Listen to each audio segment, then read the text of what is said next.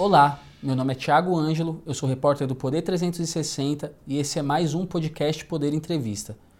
Hoje recebemos o advogado criminalista André Luiz Calegari, professor de Direito Penal do IDP, Instituto Brasileiro de Ensino, Desenvolvimento e Pesquisa. Especialista em lavagem de dinheiro, Calegari lançou, em 14 de janeiro, ao lado do também advogado Raul Marques Linhares, o livro Lavagem de Dinheiro, com a jurisprudência do STF e do STJ, a obra foi publicada pela editora Marcial Pons. Esta entrevista está sendo gravada no estúdio do Poder 360 em Brasília, em 19 de janeiro de 2022. Para ficar sempre bem informado, siga o Poder 360 na sua plataforma de áudio favorita, ative as notificações e não perca nenhuma informação relevante. Calegari, muito obrigado por ter aceitado o nosso convite. Tiago, eu que agradeço. É um prazer enorme estar aqui no Poder 360, um veículo que eu reputo de enorme repercussão e seriedade aqui no mundo jurídico. Para nós é uma honra estar aqui contigo hoje e participar dessa entrevista.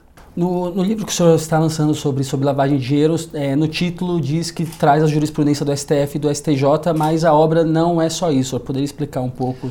Claro, diferentemente dos outros livros sobre lavagem de dinheiro, nós procuramos abordar aqui não só os métodos, né, a metodologia de lavagem, o conceito de lavagem, o estudo do bem jurídico, o que, que protege o crime de lavagem de dinheiro, mas também procuramos abordar, que não tem nas outras obras publicadas no Brasil, a jurisprudência atualizada do Supremo Tribunal Federal e do Superior Tribunal de Justiça, analisando os acórdãos em relação às questões mais polêmicas né, que os tribunais vêm enfrentando nas cortes, principalmente né, nos processos é, que tiveram uma repercussão, digamos assim, né, midiática, como foi o caso do mensalão, ação penal 470, e agora das questões da Lava Jato.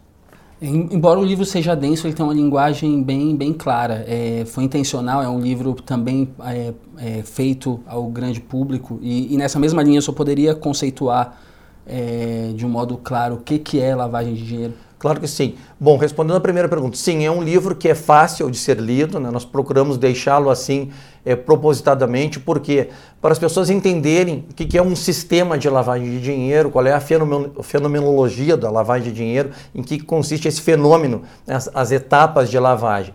O que é a lavagem de dinheiro propriamente dito? De forma simples, dar aparência de licitude a bens, direitos ou valores que foram obtidos através da realização de um crime. Ou seja, eu tenho que procurar dar aparência de legalidade, aparência de licitude para aquilo que eu obtive de forma ilícita, cometendo um crime. Então a lavagem nada mais é do que isso, um procedimento de limpar, por isso lavagem, a aparência ilícita né, através de um procedimento que aí vai ser de mascaramento, de limpeza, de reinserção é, no mercado financeiro, já com uma forma de aparência legal. Nesse sentido, a, a, a, mera ocultação não é lavagem de dinheiro, certo? É, como é que está a jurisprudência nesse sentido? É, essa é uma discussão polêmica, Tiago. É, em alguns casos, o próprio Supremo Tribunal Federal, por exemplo, aqui eu vou usar o, o exemplo da corrupção né, passiva, quando o funcionário público muitas vezes solicita a vantagem indevida e recebe este valor e o oculta, em alguns julgados nós já tivemos as decisões dizendo que se tratava de lavagem de dinheiro, de dois delitos? De corrupção passiva juntamente com o de lavagem, mas do nosso ponto de vista, a mera ocultação aqui, o recebimento, ele é isto ao tipo penal de corrupção, porque evidentemente aquele que solicita uma vantagem indevida e a recebe, ele tem que fazer alguma coisa com o valor. Tá? Então é um mero exaurimento, para que fique claro para quem está nos assistindo, é, é insto ao, ao, delito de corrupção passiva receber o dinheiro, eu tenho que recebê-lo. Tá? Portanto, ele é uma finalização, tá? por assim dizer, do delito de corrupção. Porque o delito de corrupção ele tem dois verbos nucleares: solicitar ou receber. A mera solicitação já tipifica o crime de corrupção passiva e o recebimento, de modo técnico, é exaurimento do crime. Então, receber o dinheiro por si só e guardá-lo não é lavagem de dinheiro. Para mim, a lavagem consistiria num segundo ato, tá? ou seja, tentar fazer a transformação desse recebimento tá? numa forma de dar aparência de licitude ao inseri-lo no mercado econômico, no mercado financeiro. E a, a própria tipificação do, do, do, crime de lavagem recente, nossa lei é de 98. Isso. É, tem jurisprudência formada sobre, sobre o tema o fato de, de ser tão recente é, é, o tratamento da lavagem de dinheiro no Brasil acabou prejudicando, deixando muitas questões em aberto? Deixa muitas questões abertas. Nós tivemos recentemente uma tentativa, foi instituída uma comissão de reforma da lei de lavagem de dinheiro pelo então presidente da Câmara, Rodrigo Maia. A comissão chegou a ser formada, nós chegamos a participar é, da comissão, tivemos pelo menos umas cinco ou seis reuniões, ouvimos especialistas na área, é, titulares é, de instituições financeiras, titulares de instituições jurídicas que são responsáveis pelo controle da lavagem, COAF, Banco Central e etc. Mas a jurisprudência, embora tenha sido feita essa tentativa, a jurisprudência ainda não é sólida em relação ao delito de lavagem dinheiro. Oscila muito. É, principalmente em relação a essa questão até mesmo da corrupção, tá? da mera ocultação, do mero esconder o dinheiro recebido através do cometimento do crime. Portanto, nós não temos ainda uma jurisprudência sólida no Brasil de lavagem de dinheiro. Quais são as, as questões que o senhor considera que ainda estão em aberto e, e precisariam ser melhor definidas? Questão do caixa 2 eleitoral, se tipifica, por exemplo, a própria lavagem de dinheiro ou uma mera falsidade eleitoral prevista lá no artigo 350 do Código Eleitoral. Essa é uma delas, né, que o Supremo vem enfrentando, embora o ministro Faquim já tenha se manifestado é, numa ação penal que tipifica essa ocultação, porque foi essa palavra que ele utilizou, é, seria um ato distinto da falsidade ideológica eh, eleitoral, lá do artigo 350 do Código Eleitoral. Essa é uma questão que está aberta. A própria questão da, do recebimento e ocultação no crime de corrupção passiva. Uma questão importantíssima seria em relação se se trata de crime permanente ou crime instantâneo de efeitos permanentes. Isso tem implicações seríssimas. Em relação, primeiro, à prescrição. Se é um crime permanente, só quando houver a descoberta da ocultação desses valores é que começa a ocorrer o prazo prescricional. Então, para nós darmos um exemplo muito singelo, se alguém tem lá guardado ou fez uma remessa para o exterior numa conta não declarada, numa offshore, a offshore por si só não é ilícita, mas o dinheiro que transita tem que passar pelo Banco Central e estar declarado. Se esses valores não foram declarados e foram descobertos, por exemplo, 10 anos depois, somente aí ao adotarmos essa posição, que se trata de crime permanente, somente quando for descoberta essa ocultação é que começará a ocorrer o prazo prescricional. Então, essa é uma questão aberta ainda. Se essa natureza da ocultação, porque o Supremo Tribunal Federal toma emprestado a ocultação prevista na receptação, no delito de receptação.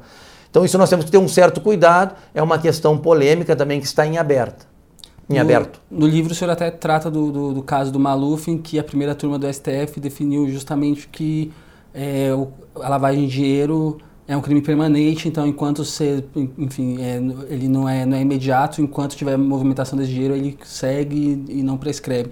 É, essa, é, essa decisão, ela criou jurisprudência sobre o tema, isso também é, tem decisões em contrário do próprio, do próprio STF ah. decidindo que o, o, crime é imediato, não permanente. Nós tínhamos até votos contrários. O próprio ministro Marco Aurélio votava contrariamente, quando era então ministro do Supremo Tribunal Federal, dizendo que para ele se tratava de crime instantâneo com efeitos permanentes, né, que é diferente. É, eu não posso dizer, né, Tiago, que, se, que nós temos já jurisprudência consolidada sobre o tema, porque os casos de lavagem de dinheiro, embora eles já tenham sido enfrentados, tá, eles serão revisitados inúmeras vezes é, em face das ações penais que ainda são pendentes. Nós tivemos originariamente um primeiro enfrentamento em relação ao delito de lavagem de dinheiro na ação penal 470, no caso do mensalão. Tá? E ali nós já tivemos decisões polêmicas. Até tu me perguntavas quais são as questões abertas. Né? Uma outra questão aberta é a possibilidade de dolo eventual. Tá? De nós assumirmos o risco é, quando sabemos que essa procedência dos valores tem caráter duvidoso. Ou seja, o sujeito ele não se informa adequadamente e, portanto, assume o risco de, ao não saber a procedência ilícita daqueles valores, de produzir o resultado de lavagem de dinheiro.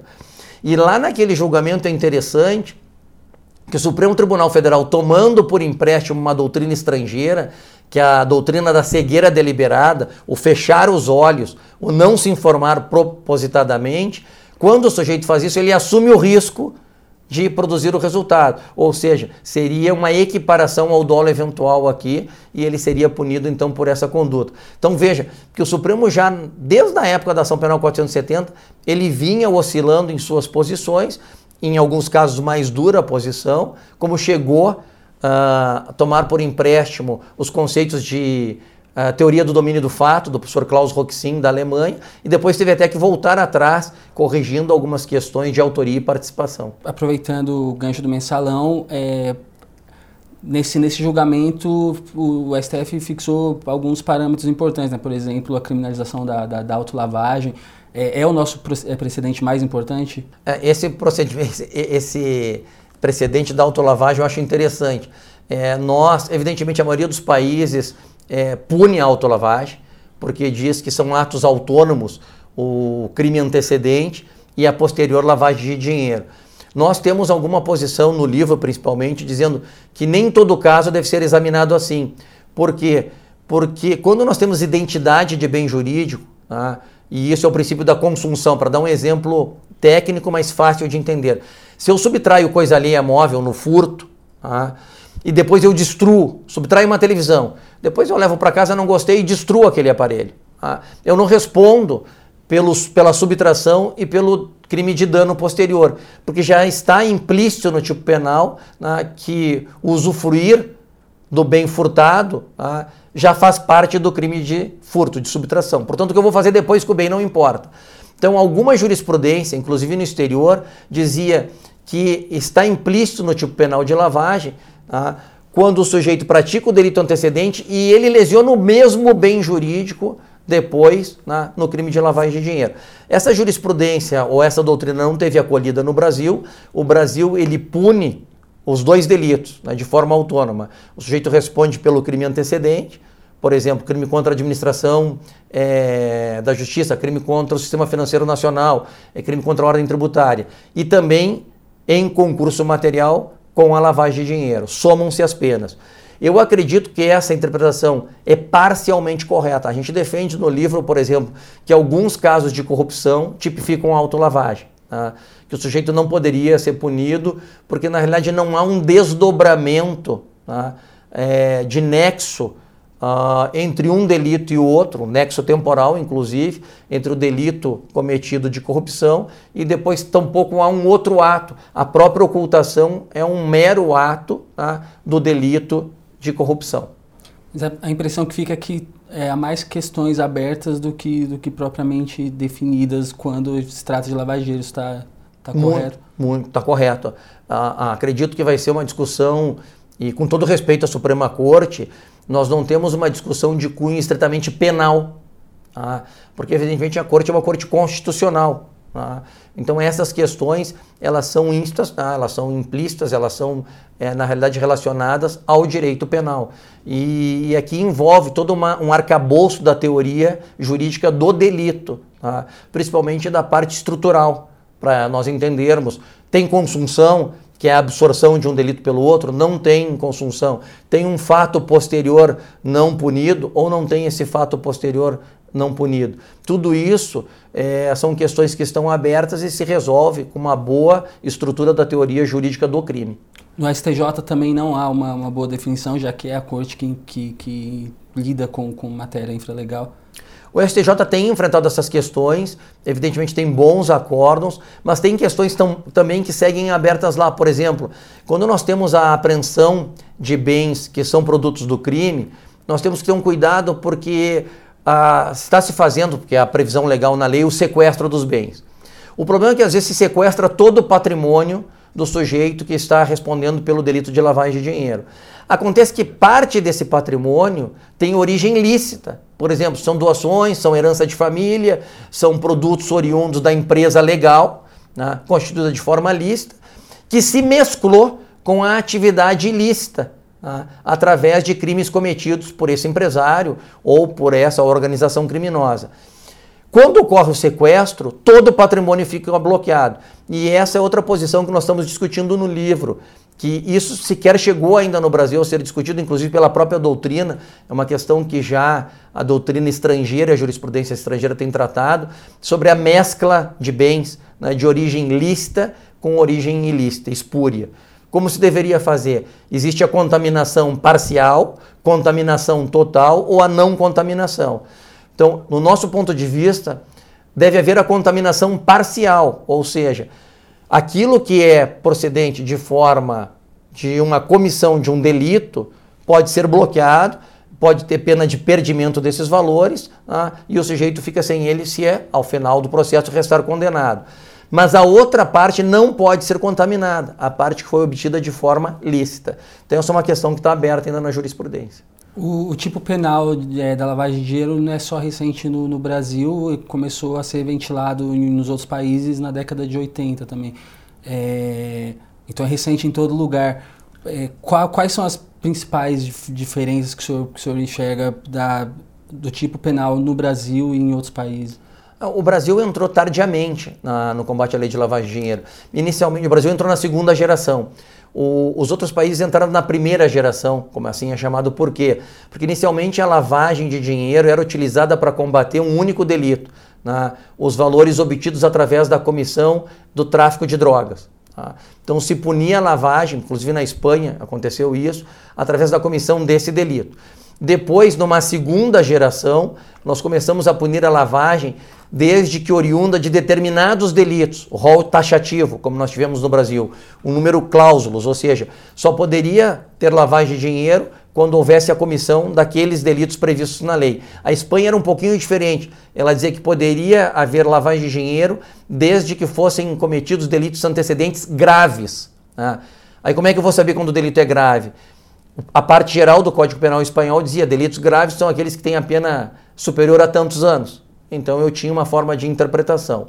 Agora, a tua pergunta objetiva quanto ao tipo penal específico, que diz lá ocultar ou dissimular a natureza, origem, produto, etc., né, é, do, da, de infração penal, porque o Brasil não utiliza a palavra crime, por uma razão muito singela, para pegar as contravenções penais. Tá? Os tipos penais não diferem muito. As redações são muito similares das, do nosso país em relação à Europa, principalmente. O que difere, por exemplo, é a aplicação, e aí é uma crítica que a gente faz, da própria pena. Por quê? Enquanto o Brasil já começa num patamar sempre de três anos, né, como pena mínima, a Espanha, por exemplo, começa em três meses. Por quê? Porque ela leva em consideração o bem jurídico tutelado. Tá? O que está se protegendo com a lei de lavagem? E ela diz assim: se o crime é contra a administração da justiça, aumenta-se a pena de um terço, por exemplo. Se o crime é contra o sistema financeiro nacional, aumenta-se a pena de tanto a tanto. E assim ela vai subindo a pena, tendo um critério. Porque qual é o meu grande medo ah, quando nós abolimos o rol dos crimes antecedentes? É que nós temos uma banalização do delito de lavagem de dinheiro pela soma das penas, porque hoje eu tenho lá um sujeito que pratica vários estelionatos de pequena monta, vários furtos de pequena monta, somados com o delito de lavagem de dinheiro, daqui a pouco já não impedem, melhor, já impedem, na realidade, o apenamento abaixo de quatro anos, o que impediria, por exemplo, uma substituição das penas. Ah, já teria que cumprir pena num regime semiaberto. Então, a lavagem não é feita para isso. Né? Ela não pode ser um reforço de pena. Ela tem que estar destinada para aqueles atos né, e fatos que, na realidade, um imponham, e esse é o nosso ponto de vista no livro, né, uma alteração no sistema econômico. Porque essa é outra discussão. Né? O que, que protege a lei de lavagem de dinheiro? Há autores de renome, aqui meus colegas, inclusive no Brasil, que dizem que ela protege a administração da justiça, que impede a descoberta de novos delitos e, portanto, a administração da justiça seria prejudicada. Nós entendemos de forma diversa que a lavagem de dinheiro afeta a ordem socioeconômica. Não a ordem socioeconômica como um todo, porque ela é intangível enquanto bem jurídico, mas mais no sentido da livre concorrência. Por quê? Enquanto aquele empresário, por exemplo, utiliza das regras do mercado econômico e financeiro para desenvolver o seu negócio, ah, ele tem que tomar empréstimos, uh, utilizar o sistema econômico financeiro legal e pagar as taxas de mercado para desenvolver o seu negócio. O lavador que não o faz, utilizando de dinheiro espúrio, ele acaba na livre competição, na livre concorrência de mercado, sendo um predador e acaba, na realidade, prejudicando um bom desenvolvimento nesse sentido da ordem econômica. Tem até uma, uma, uma fala do senhor no, no livro é, o senhor disse que o direito penal econômico introduz restrições ao desenvolvimento da atividade econômica precisamente para preservar a liberdade dessa, dessa atividade. É, então, para o senhor, é, é possível punir sem, de repente, quebrar esses, esses empresários que, enfim, que... A, a pena nunca foi, hoje nós estamos vendo isso, né?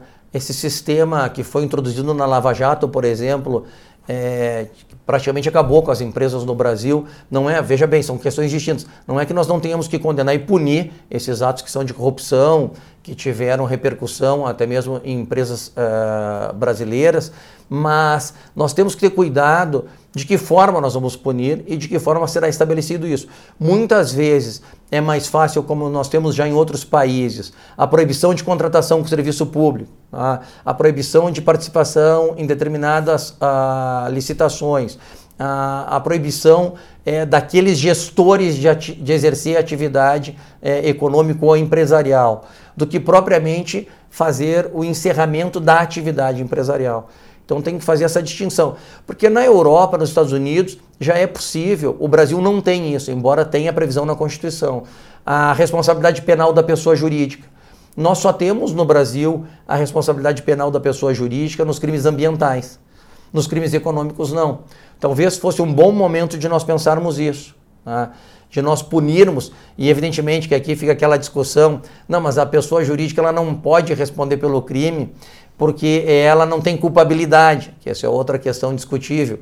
Ou seja, eu não posso prender a pessoa jurídica, por assim dizer, mas eu posso ter medidas de interdição da pessoa jurídica. Muitos chamam de medidas de segurança tá? é, contra as pessoas jurídicas, que seriam proibição de contratação, interdição temporária da pessoa jurídica, até o fechamento. Tá? Então, talvez fosse melhor nós pensarmos num outro sistema de penas para os crimes econômicos ou para as pessoas jurídicas do que propriamente a punição dos empresários. Né? Nesse sentido, o senhor acredita que a Lava Jato fez um mau uso do, do, do direito penal econômico? Em muitos casos, sim. Em muitos casos, houve uma precipitação, e hoje nós estamos vendo os processos anulados. Né? É, em muitos casos, eu tenho dúvidas é, que se houve a própria lavagem de dinheiro. Né? Porque em alguns casos nós vamos ver que as doações foram para os partidos políticos, que posteriormente a sigla partidária faz a distribuição entre os candidatos. E aí fica aquela dúvida: como o candidato vai saber a origem espúria do valor que recebeu? Tá? Se é uma distribuição. Muitas vezes lá o dirigente, ou, ou, quem coordena o partido político, recebe a doação política eleitoral, Tá? mas não sabe, depois da redistribuição desses valores, fica difícil de dizer que houve uma mera falsidade eleitoral do artigo 350 do Código Eleitoral ou propriamente uma lavagem de dinheiro. Acho que aqui nós tivemos determinados abusos sim e, e temos que cuidar na realidade para que a gente não puna indevidamente a própria política. É, os crimes contra a ordem econômica, de, de, modo geral, não só a lavagem de dinheiro, são de difícil punição. Né? É, por quê? Porque nós, tradicionalmente, essa é uma pergunta inteligentíssima, nós tradicionalmente não temos o hábito ah, de enfrentarmos esse tipo de criminalidade. Se nós pensarmos o Código Penal tradicional, evidentemente, a parte especial do Código Penal, ele trata lá do artigo Começa no artigo 121, que é o homicídio, depois nós temos os crimes contra o patrimônio, contra a honra, sucessivamente, e nós vamos até o final com os crimes tradicionais. Nós nunca fizemos uma reforma legislativa onde contemplem todos os crimes no Código Penal. Esses tipos penais contra a ordem econômica, eles estão todos em legislação esparsa e diversa. Então, primeiro, não há uma sistematização em relação a isso. Eu tenho a Lei 7492, que contempla os crimes contra o sistema financeiro nacional. A Lei 8.137, que contempla os crimes contra a ordem tributária. A Lei 9.613, que contempla os crimes de lavagem de dinheiro. Mas eles não são sistemáticos, não estão de uma forma organizada. Às vezes até a equiparação das penas, elas são desproporcionais. O Brasil não tinha esse costume de combater esse tipo de delinquência. Começa a ficar mais forte isso com a Constituição de 1988, hoje houve um fortalecimento da Justiça Federal, depois a especialização das varas federais, que varas uh, federais foram especializados no combate às organizações criminosas e lavagem de dinheiro, e hoje já está se voltando atrás disso. Tá?